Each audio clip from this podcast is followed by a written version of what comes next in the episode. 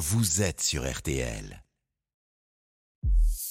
Céline Landreau, Pascal Pro, RTL Midi. C'est dimanche, le grand départ de la route du Rhum, mythique course transatlantique en solitaire à la voile entre Saint-Malo et la Guadeloupe.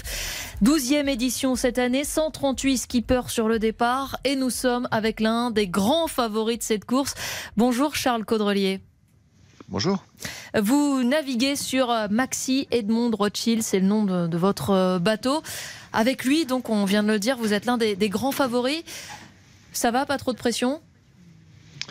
Oh, la pression, c'est la compétition qui nous la met, favori, pas favori. Ce qui m'intéresse, c'est ce qui nous intéresse tous, c'est l'étiquette de vainqueur. Euh, donc euh, voilà, je suis décidé comme favori parce que avec mon équipe euh, et puis mes équipiers, on a, on a gagné depuis trois ans toutes les courses avec ce bateau. Mais, mais là, il y a des bateaux neufs qui, qui sont arrivés l'année dernière, qui, qui, ont, qui ont beaucoup évolué et euh, la partie va être beaucoup plus serrée et, donc euh, donc voilà euh, le jeu est très très ouvert. On rappelle évidemment que c'est une course en, solitaire. Vous enchaînez les victoires ces dernières années avec votre bateau, notamment la Transat Jacques Fabre, mais vous étiez avec Franck Camas. Là, vous, vous serez tout seul. Est-ce que ça change quelque chose Forcément?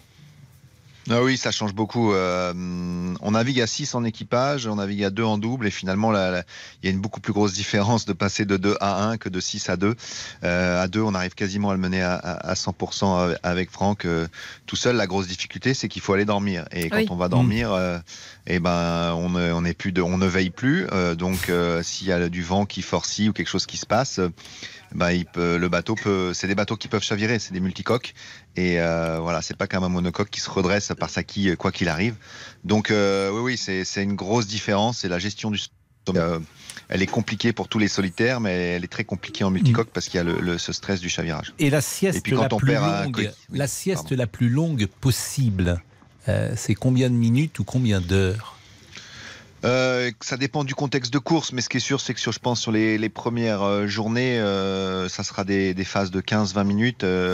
Voilà, que j'essaierai de faire le plus régulièrement possible. Dès, dès, que le bateau me le permet ou la météo me le permet, j'essaie de m'allonger et de me reposer parce que ben, la fatigue vous rend, ben, vous rend complètement idiot. Hein. Quand on est épuisé, on perd ses capacités mentales et on peut faire beaucoup d'erreurs. Et sur ces bateaux-là, il y a beaucoup penser euh, chaque manœuvre pour pas casser le bateau parce qu'il y a des charges monstrueuses partout.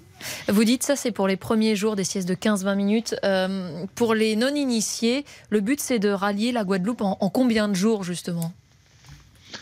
Alors, euh, mon but, c'est de rallier juste une seconde plus rapide que, le deuxième, mais on est capable, on est capable aujourd'hui de, traverser là en, toutes les routages que je fais qu'on réalisera certainement pas parce que la météo est quand même très mauvaise et on, je pense pas qu'on ira aussi vite que les prévisions, mais on, est, sur du moins de 6 jours. Mais, euh, mais voilà, nos bateaux sont capables de traverser en moins de 6 jours. Le record est de 7 jours, 17 heures, mais c'est la météo qui va décider. Mais le record a été fait par un bateau beaucoup moins rapide, donc euh, on, peut envisager, mais c'est la météo qui décide finalement. On, on mettra peut-être deux jours de plus que le record. Et là, on le dit, elle s'annonce euh, pas très clémente avec vous, cette météo. Non, elle est très musclée, euh, beaucoup de mer et surtout ça dure longtemps. Euh, bon, on peut faire le dos rond pendant quelques heures, mais là on parle de, de 2-3 jours et, et dans 6-7 mètres de mer euh, et puis des, des grosses rafales. C'est vraiment une météo difficile et euh, il y aura certainement des, des, je pense, des abandons. voilà, donc ça va être, mais c'est ça, c'est ça qui rend le jeu intéressant aussi, c'est d'arriver à placer le curseur en multicoque. on est capable d'aller très très vite, mais c'est quoi très très vite peuvent casser quoi bah, d'aller euh, à 30-35 nœuds dans, dans, la mer de 6-7 mètres, on est capable de le faire. Et euh, bah, si les personnes qui font du bateau à moteur ont déjà essayé dans, déjà dans 50 cm de vague d'aller à, à, 30 nœuds. Donc euh, bon, nos bateaux sont plus gros. Pour les, pour les gens qui, qui font pas de mer, pardon, pardon de vous couper, Charles ouais, 30 nœuds pour quelqu'un qui a l'habitude de la route, par exemple, ça fait combien de kilomètres heure bah, en kilomètre heure, c'est pas impressionnant, parce que finalement, on multiplie de 2, on enlève 1%, donc on a, ça nous fait du 50, 55 km heure. Mais euh, sur l'eau, c'est très rapide, croyez-moi. Voilà. des creux de 7 mètres, effectivement. Euh, le record, c'est Francis Joyon, hein, qui euh, en 2018, qui avait traversé en 7 jours, 14 heures et 21 minutes. Exactement, c'est lui qui a le record et euh, il est là encore. Mais il avait un bateau non volant, toujours. Mais c'est le bateau qui, qui gagne depuis trois éditions, donc euh, peut-être que ça ça va pas s'arrêter. Euh, mais c'est sûr que maintenant nos bateaux volent et, et, ça fait une différence de vitesse dans certaines conditions. Mais finalement, c'est pas quand il y a beaucoup de vent qu'on va on va beaucoup plus vite que que, que, que lui, c'est quand il y a moins d'air, quand on commence à voler. Merci beaucoup euh, Charles Caudrelier. Merci aussi à, Frédéric Veil hein, qui est à vos côtés et qui a permis cette euh, liaison euh, possible.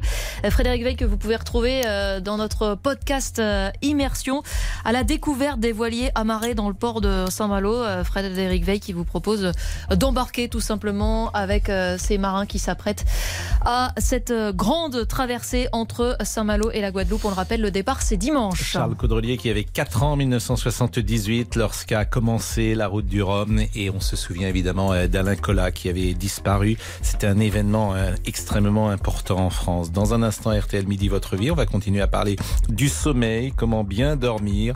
On en parle tout de suite. RTL pour tout comprendre de l'actualité.